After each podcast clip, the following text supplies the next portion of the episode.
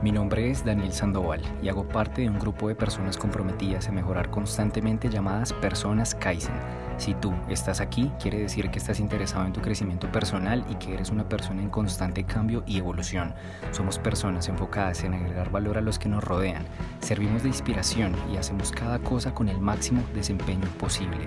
Mejoramos aspectos en el campo físico, creativo, financiero y todos los que nos ayuden a ser mejores cada día, tales como inteligencia emocional y emprendimiento analizamos algunos de los mejores libros del mercado y plasmamos las ideas más importantes.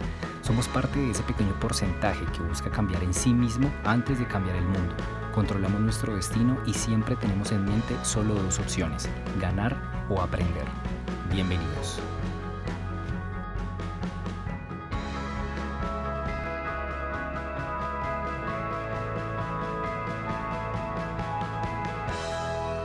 Bienvenidos a todos. Hoy estamos con una persona súper especial. Él es Jonathan Balbuena, él es psicólogo y es coach ontológico, fundador y actual director de Insight. Insight eh, busca ser una herramienta de transformación social, es una empresa enfocada en potencializar las herramientas de desarrollo personal y fomentar los diferentes proyectos desde la diversidad, cuyo enfoque básicamente es poder ser diferentes, poder ser nosotros mismos, potenciarnos y eliminar todas esas limitaciones internas. Pues Jonathan no, nos acompaña en este podcast. Entonces, Jonathan, te doy la bienvenida. Hola a todos, hola a ti Dani, muchísimas gracias por la invitación, muy formal. Eh, bueno, como les decía Dani, yo eh, me he desempeñado en muchas más cosas de esas. Eh, tengo una, una maravillosa oportunidad de haber vivido un montón de experiencias, desde vender tenis, desde vender un montón de cosas, vendía en el colegio, cada rato, digamos, me, me quitaban como mi negocio porque los coordinadores obviamente no lo podían permitir, hasta llegar a estos puntos de, de formarme y capacitarme para, para trabajar en la maravillosa área del desarrollo humano, del desarrollo del potencial y realmente pues a eso es lo que me dedico y en lo que yo les puedo aportar a su servicio. Súper, muchas gracias Jonathan. Para los que de pronto no, no lo conocen y, pues no me conocen de pronto mucho a mí, Jonathan y yo fuimos compañeros de trabajo. Nosotros trabajamos en la misma empresa durante algún tiempo. Ahí fue donde tuve la oportunidad de conocerlo. Eh, tuve la oportunidad de, de, tener esas charlas con Jonathan, que de hecho son, son, son muy productivas esas charlas que tuvimos con él y pues hoy en día se ven como esos frutos a raíz de, esta empresa que tiene Jonathan eh, llamada Insight. Entonces, Jonathan, eh, inicialmente quisiera que nos contaras muy brevemente en qué consiste Insight, pero básicamente en por qué la fundaste y cuál fue como ese, esa chispa que te, que te incitó a crear una empresa, crear un emprendimiento y en, en específico Insight. Listo. Bueno, voy a tratar de resumir, honestamente suelo hablar mucho, pero bueno, mira, Insight nació, nació del deseo de, de transformar las cosas, de, de darnos cuenta, no que estuviéramos mal, sino que podemos estar mejor.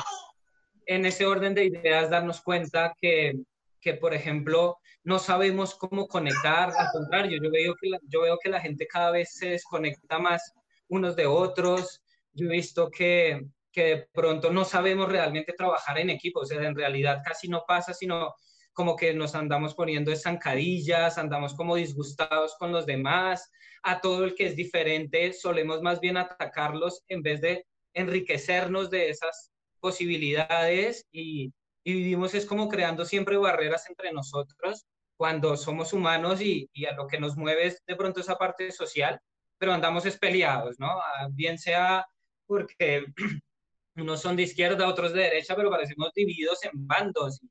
Y ante la curiosidad constante de, mi forma de, observar, me di cuenta que de pronto podríamos intentar transformar eso y, y, poner tu granito de arena. Desde ahí se origina Insight, desde la dificultad mía también cuando era distinto. Por ejemplo, un ejemplo, yo trabajo mucho en el ámbito educativo ahora, pero algo que me pasaba de chico es que a mí me peleaban mucho los profesores en su momento porque yo no tomaba apuntes. Y, yo sufrí, o sea, yo era indisciplinado, entonces por eso, porque no tomaba apuntes.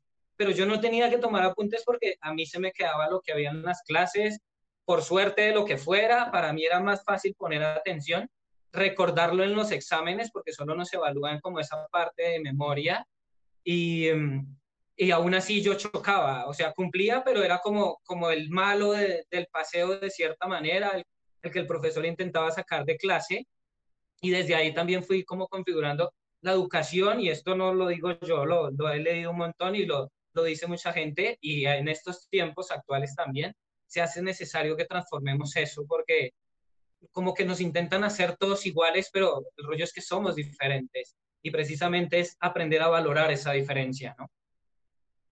Correcto, Jonah, sí, tienes toda la razón.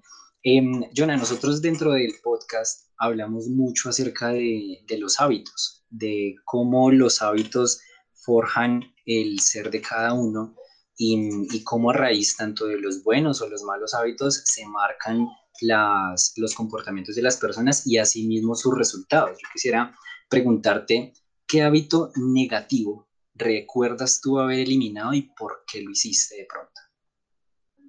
Bueno, eh, cuando yo decidí ser independiente, siempre he pensado en independencia, siempre he tenido mis negocios, pero pues había sido empleado normalmente. Y, cuando yo decidí ser independiente, me di cuenta que el hábito, uno de los hábitos más importantes que podemos adquirir y que necesitamos desarrollar es el coeficiente de optimismo. Era, era algo que, aunque yo suelo ser muy grato, aunque yo trato de verle lo bueno a las cosas, me di cuenta que mi optimismo podía mejorar muchísimo. Es más, necesitaba mejorar muchísimo ¿Por qué? Porque somos muy negativos, nos fijamos en los problemas, vemos a los problemas como problemas y nunca los aprendimos a ver como una oportunidad, nunca aprendimos a ver que ellos venían como a enseñarte cosas, sino efectivamente quejarte era y, y yo lo resumo así. Vivimos toda nuestra vida huyendo de la infelicidad, creyendo que vamos a ser felices, pero en realidad simplemente nos distraemos de ser felices porque estamos huyendo de ser infelices. Entonces, como que dejar de huirle a los problemas y verlos como una gran oportunidad es un cambio de chip para mí necesario. Obviamente hay muchos hábitos, pero ese lo considero muy importante, cambiar el chip hacia mirar, observar y entender en positivo toda situación, la que sea. Correcto, Jonas, sí, tienes toda la razón. Mira que parte de, del éxito como tal de, de las personas es como tener esa visualización de que, de que lo que están buscando y lo que están deseando es lo que les va a llegar. Y en cierta forma, cuando la gente se enfoca en las cosas negativas, al final de cuentas, eso es lo que atrae. Lo que nombras tú es una cosa súper importante que, que, sería ideal que todos los que nos escuchan lo, lo implementen, no solamente para hacer de pronto un solo día y que se quede en el limbo, por decirlo así, sino que eso es un ejercicio en cierta forma que se debe hacer todos los días a levantarse, hacer como esa, esa visualización de que hoy me va a ir bien en tal cosa, hoy me va a ir bien en tal otra. Eso es un, ejercicio que es súper importante y, y, de hecho yo creo que tanto a ti como a muchos emprendedores que, que han llevado a cabo este camino, eh, les ha tocado eliminar ese negativismo en muchas ocasiones. Entonces, súper, súper importante eso que, que, nos comentes, Jonah. Ahora, hablando de, de, de buscar ese éxito, ¿en qué persona piensas tú? ¿Cuál es la primera persona que te, se te viene a la mente cuando escuchas la palabra éxito? Uy, me lo pusiste difícil, Dani, gracias. Eh, mm, yo pienso, esto puede sonar un poco loco, pero tengo dos. Uno es Tony Robbins, yo creo que lo conocen muchísima gente de los que nos están escuchando. Eh, se los ultra recomiendo, es un gran gurú, aunque él dice que él no es un gurú, él es un transformador, él es un, pequeño guía, porque al fin y al cabo el guía es uno mismo, más sin embargo, él te enseña mucho, yo creo que él, él es una parte o parte de la historia en dos de la generación de, de poder a empezar a empoderar personas, pero el otro es el Chapulín Colorado. ¿Por qué?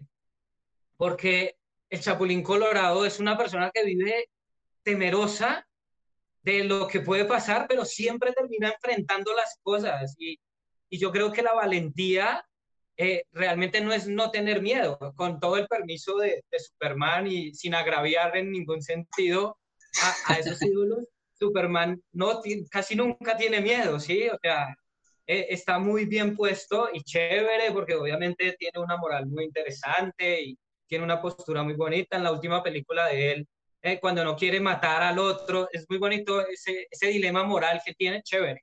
Pero él tiene muchas ventajas el Chapulín no tiene ventajas y aún así resuelve. Creo que es un gran héroe cuando uno siempre va a tener miedo, eso no se nos va a ir de nuestras vidas, pero puedes aprender a gestionarlo mejor, puedes hacerlo muy tu amigo. Em, eso se lo robé a Tony Robbins, hacerlo tu amigo y crecer con él también, porque más allá de él es donde está el gran aprendizaje, es donde está la vida que quieres, es donde está la pareja que deseas, es donde está la, empresa que siempre soñaste o es donde está el trabajo que tú, tú deseas, los miedos. O sea, a veces vamos a las entrevistas eh, queriendo que no nos pase nada, pero, pero cuando te pasa, aprendes. O bueno, algunas veces no se aprende y te quedas ahí, pero, pero siempre es esa oportunidad. Entonces el Chapulín como que siempre terminaba resolviendo, obviamente es, es una caricatura, pero lo admiro mucho por eso, porque lo enfrentaba. Estaba toqueado del miedo, pero lo enfrentaba. Lo admiro por eso.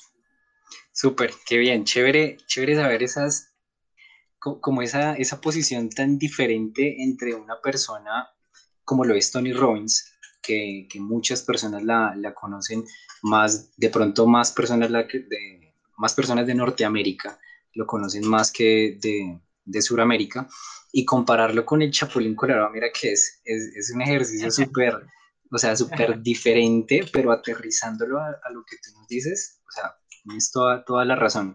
Y que no siempre el éxito tiene que estar ligado eh, de pronto a la fama o a las acciones más heroicas, sino que incluso en, en, esos pequeños personajes que de pronto no se ven tan fuertes hacia, hacia el exterior, van a tener una fortaleza interna que los va a, a conducir a ese éxito que, la gente busca.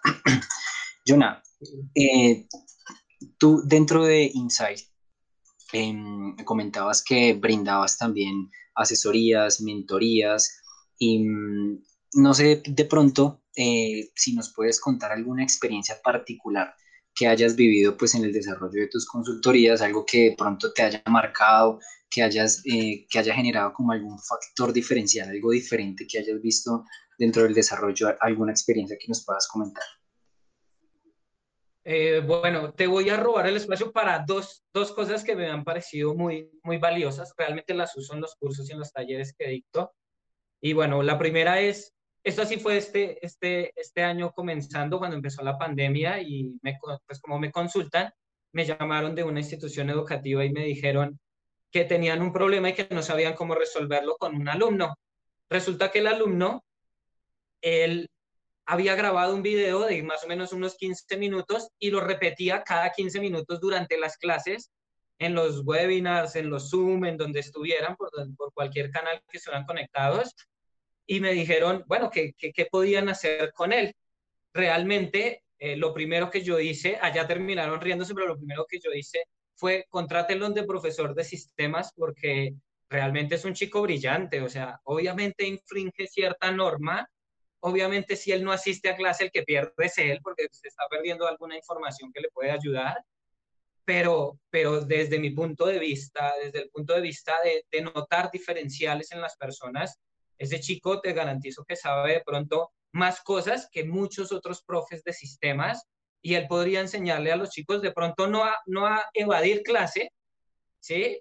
De manera virtual, sino que es una innovación ya de por sí, pero, pero sí de pronto a, generar ese programa o, a pensar de manera diferente, a ganarle también a la academia, también le está diciendo a la academia como que, como que no, no se trata tanto de, de que estén ahí pegados, sino eso que él aprendió y lo que tuvo que hacer para eso, no lo aprendió en la escuela, pero lo aprendió afuera y es, es un acto, aunque podríamos juzgarlo moralmente, eh, es un acto que, requiere de creatividad, es un acto que requiere de, ingenio y, y, el hombre la tiene. Entonces, antes que acusarlo, lo que yo le sugerí, no les puedo contar el resultado, pero antes que acusarlo, lo que yo les sugerí fue realmente cojan ese potencial y canalícenlo, porque no se trata de decir que está mal el chico y en qué está mal, sino de pronto en qué está bien y cómo podemos ayudar a que este chico canalice esa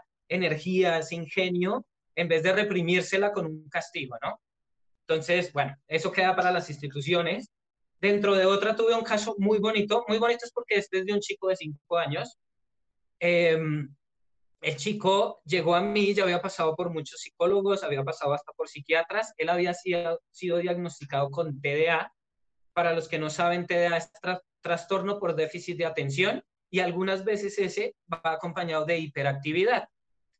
En el caso del chico era solo TDA, no era hiperactivo, pero era un chico que permanecía a la luz de, como esa definición, muy distraído, muy disperso. Entonces llegó la mamá desesperada con la profesora desesperada a, a, a, que yo los ayudara y pues realmente yo nunca parto de diagnosticar a las personas. Yo creo que, que no tenemos déficits, sino tenemos potenciales por aprovechar. En ese orden de ideas, eh, para mí eso no era un déficit, entonces yo empecé a indagar.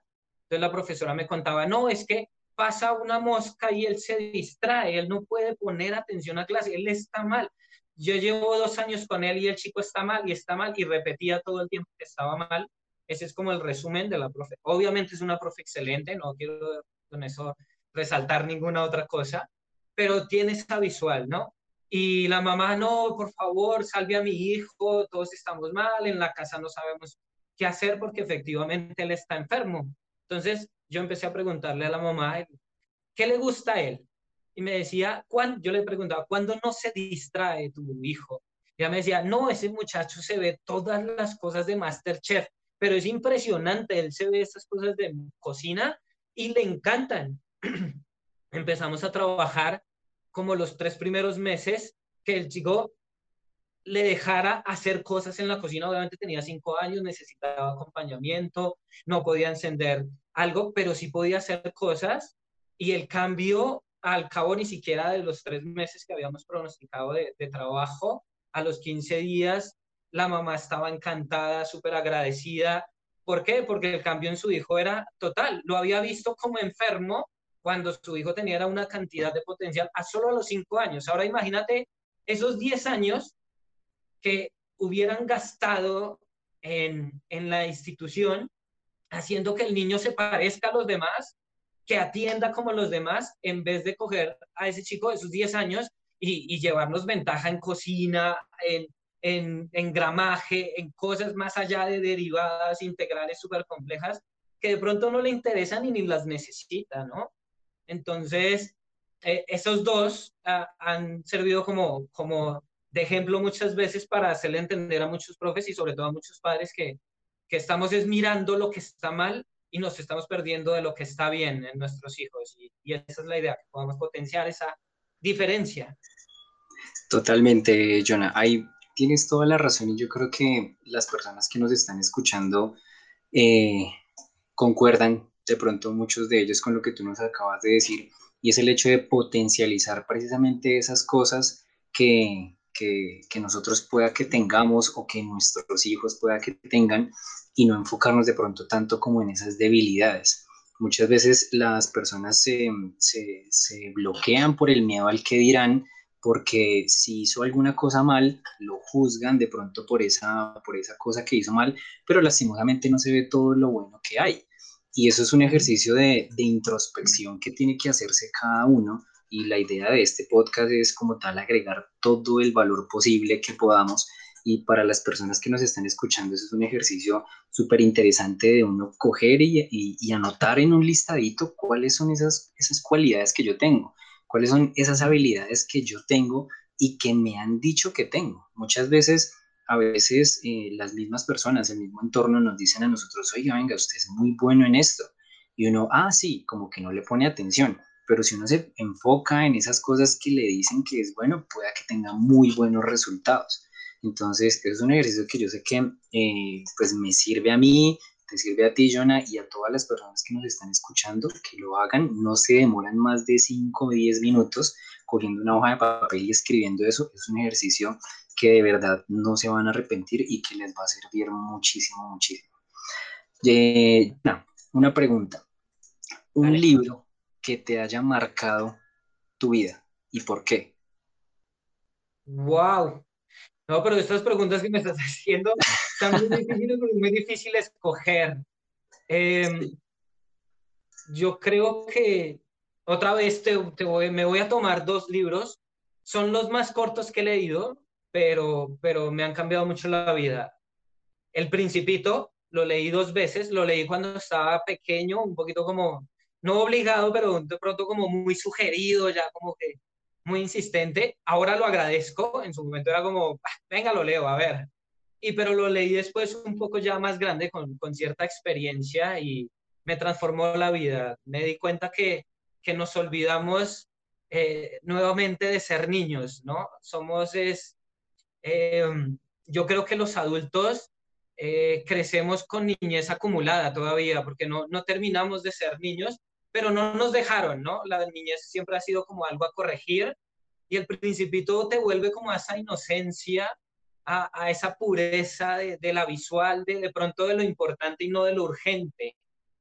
Aunque después de eso salió un gran libro, también lo recomiendo, no es el, no es el que me ha cambiado la vida, pero es de Borja Vilaseca, que se llama El Principito se pone la corbata. También es muy interesante, pero empecemos por El Principito.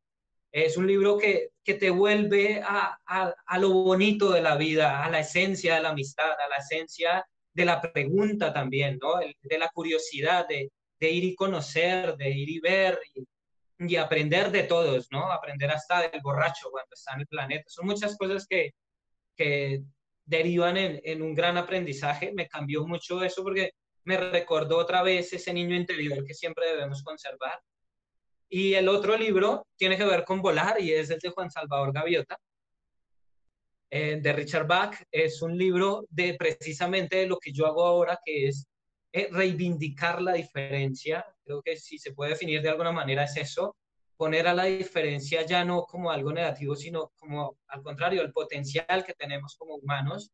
Y, y este es Juan Salvador Gaviota, la lucha interna de ser tú mismo, igual de tener temor, pero, pero de ser tú mismo, de podértelo demostrar, de poder hacerlo por el solo arte y el solo hecho de hacerlo. Esos dos eh, creo que son una invitación a soñar de nuevo, si fuera como un resumen de ambos, a soñar nuevamente, a volvernos a conectar con nosotros.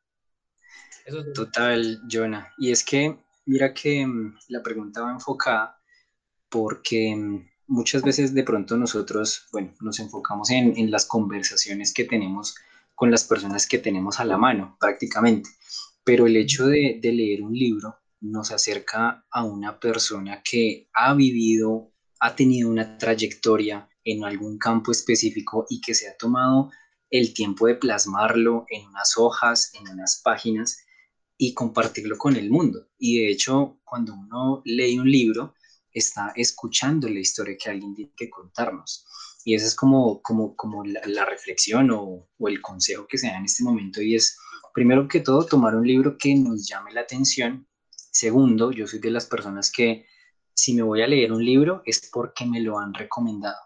Y precisamente estas, estas recomendaciones son las más valiosas. De pronto tú, listo, nos recomiendas ahorita El Principito y Juan Salvador Gaviota, pero muy seguramente con, con, otras personas con las cuales uno hable y le diga, no sé, me leí tal libro porque me ayudó en esto, esto y esto, ahí ya uno como que le entra esa, esa chispa de quererlo leer y querer aprender más, pero en definitiva eso nos acerca como con, con esas personas que nos están contando una historia que han aprendido y ya han tenido un camino vivido. Entonces, eso es un, un, consejo, de hecho, que, que, le doy a todas las personas que me rodean y que nos escuchen en este caso, y es el hecho de empezar así sea con dos páginas. Lo nombraba en algún episodio anterior, de tomarse cinco minutos al día o diez minutos, dependiendo de lo que uno tenga para empezar a leer algo, pero no cualquier cosa, sino algo que le nutra, algo que le sirva, y esto es un buen ejercicio, pedir recomendaciones de libros, si lo pueden hacer, háganlo. Igual lo que les digo, no se demora nada, uno en las pequeñas cosas encuentra grandes cambios. Con el hecho de ustedes postear en sus redes qué libro me recomiendan y por qué, les aseguro que por lo menos una persona les va a escribir y les va a decir, les recomiendo X libro por tal motivo. Entonces, bueno, Jonah, te quería hacer otra pregunta. Dale. Si, si tú pudieras darte un consejo a tu yo de hace cinco años, ¿qué le dirías? Hágale, hágale, hágale, aviéntate, vuelve y cáete, vuelve y cáete. Y, y vuelve y levántate.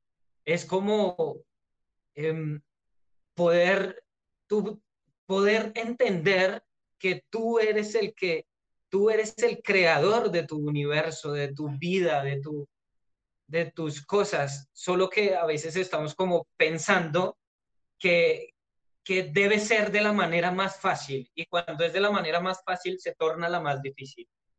Te lo digo es porque, porque digamos, yo que trabajo con coach ontológico, una de las cosas fundamentales a trabajar con las personas es precisamente salir de esa versión de, de huir de las cosas, de huir de los, de los problemas porque le estás huyendo es a la sabiduría. O sea, le estás huyendo es al aprendizaje en realidad y te la pasas es mucho tiempo ahí invirtiendo energía para eso cuando puedes aprender más rápido. Entonces, síguete cayendo, siempre va a pasar, me lo diría, siempre te vas a caer, no va a dejar de pasar, siempre vas a temer, pero siempre vas a poder superar esas cosas. Lo que pasa es que vienen nuevas y maravilloso que vengan esas nuevas. Y me lo diría no solo a 5, a 10, a 20, toda la vida me lo diría. O sea, yo creo que si, si tengo un hijo, se lo repetiré constantemente. Y más que repetírselo, yo creo que lo empujaría ahí para que se den unos tropezoncitos de vez en cuando, que, que son los que nos hacen, ah, allá me raspo, ah, allá me chuzo, en vez de evitárselo a él, ¿no? Dejarlo que aprenda en, en su experiencia. Pero hacerlo, Totalmente. hágale, hágale, mijo, sí. hágale. Eso sí, eso sí es verdad, Jonah, y es que muchas veces la, las personas tienen como ese miedo a iniciar algo y de por sí no recuerdo en dónde lo vi o si lo leí en algún lado o lo escuché, el paso, el paso más difícil muchas veces es empezar. El hecho de dar ese primer paso ya nos quita muchos miedos eh, que de pronto solamente existen en nuestra cabeza, que de pronto no son miedos reales y son miedos que, que nos inventamos y, lo, lo, forjamos de pronto como excusas para no querer hacer las cosas, pero solamente con dar ese primer paso, eso, eso ayuda un montón o sea, eso nos abre muchísimo camino. Y después de dar ese primer paso, vamos a empezar a ver otras perspectivas que nos van a seguir ayudando a lograr esa meta que, que estamos buscando. Entonces, súper valioso ese, ese consejo. De verdad que eso, eso es algo que uno debe tener muy en cuenta. y una cosa, Dani, qué pena, antes de, de pasar a lo siguiente, resulta que es que le tenemos miedo a equivocarnos aprendimos que equivocarse está mal. Entonces, de pronto es, es no intentarlo de nuevo un mayor error que precisamente el que acabas de cometer de pronto. Es, es salir también de eso, de, darte permiso para, para, equivocarte, para ser tú y, y de pronto que no te apruebe todo el mundo, para para intentar algo que de pronto no resulte, pero te garantizo que te va a dar un aprendizaje impresionante, te hace más fuerte, te hace más sabio, así de pronto no resulte como quieres. Entonces es dejar de pensar también un poco en metas y, no olvidar el camino. Las metas son fundamentales para nuestro crecimiento, las necesitamos, hay que estructurarlas, es verdad, pero eso no puede opacar la importancia del camino, porque el camino es el que te lleva realmente a donde quieres, no es la meta. Ese es el foco y te sirve y te guía, pero, pero el camino es fundamental, que es lo que ahora llamamos nuestro presente, ese presente, ese momento donde también puedes estar bien y no solo hasta que consigas lo que quieres, no solo hasta que el mundo sea como tú esperas o no solo hasta que todo resulte como tú deseas, sino ya aquí, ahora, que tanto hablamos en este tiempo de esto del aquí y ahora, pero es verdad, o sea, es un presente que tienes. Entonces, a cuidarlo, a cuidarlo y a, y a pronto aventurarte un poco más. Obviamente con cautela, tampoco como un loco, pero, pero aventúrate, o sea, también enloquece un poquito en ese sentido, porque yo a veces veo que es más loco ser muy sobrio en una sociedad como la que tenemos, ¿no? Es, es muy loco también, es muy loco eh, tan tanta linealidad, tanto, tanto camino soñado, pero no se vive porque vivimos es el sueño de muchos otros y, bueno, están esperando que te parezcas a los demás y de pronto tú, al ser soñador y al, de pronto eh, arriesgarte a equivocarte, sí te logres encontrar. Entonces, no creo que sea en vano nunca embarrarla. Totalmente, totalmente de acuerdo, Jonah. Eh, bueno, Jonah, era, me alegra inicialmente, y te lo comenté antes de, iniciar nuestra, nuestra, entrevista, me alegra mucho volver a, a, verte, volver a hablar contigo. Es una, mm, es una de las cosas que nos deja en cierta forma esta, esta pandemia. Mira que el hecho de que tú hayas empezado a ver los podcasts que yo he subido eh, nos dio pie para volver a contactarnos, bien sea porque, porque tengamos de pronto la misma perspectiva, de pronto los mismos lineamientos, que busquemos de pronto eh, hacer como el mismo impacto a la sociedad. Em, de hecho, me alegra mucho volver a, hablar contigo. Igual felicitarte también por el hecho de, de, ese emprendimiento que tienes, de esa, ese, ese foco que, que, manejas de querer también brindar ese, ese cambio, poder eliminar esas limitaciones de las personas, bueno, poder cambiarlas eh, a una forma mucho más positiva, John. Entonces, em, de parte mía y pues de las personas que nos están escuchando, de verdad, pues eh, queremos agradecerte. Igualmente esperamos que a todos los que nos oyen eh, les haya servido de algo, así sea eh, poquito, pero que sea algo. La idea, como te comenté, es poder brindar valor a las personas que nos escuchan, poder, ser, eh, poder sembrar esa semillita para que sean cada vez mejores personas, que es en lo que se enfoca también la filosofía Kaizen, por eso nos llamamos personas Kaizen, que estamos en constante cambio y evolución. Entonces, Jonah, agradecerte, eh, muchas gracias por brindarnos este espacio, muchas gracias por brindarnos tu conocimiento, tus experiencias y mm, esperamos verte en un próximo episodio con otras historias que nos tengas para contar, Jana. Bueno, primero que todo, no, Dani, agradecerte a ti, agradecer a las personas que nos escuchan, esperamos que sea de un gran provecho.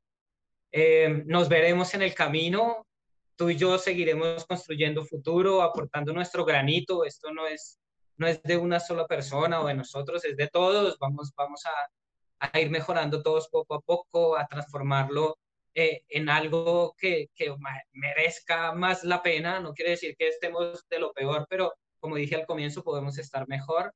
Y, y bueno, ¿no? Y gracias por confiar en mí, por, por la invitación y por todo. Bendiciones para todos. Cuídense mucho y nos vemos en el camino. Muchas gracias, Jonah. Un abrazo virtual desde la distancia. Si te gustó este contenido y de alguna forma aportó valor para tu vida, no te lo quedes para ti solo. Si ves que puede ayudar a alguien más, envíaselo, compártelo. Puede ser que acá se encuentren las palabras que alguien está esperando escuchar. Hasta pronto.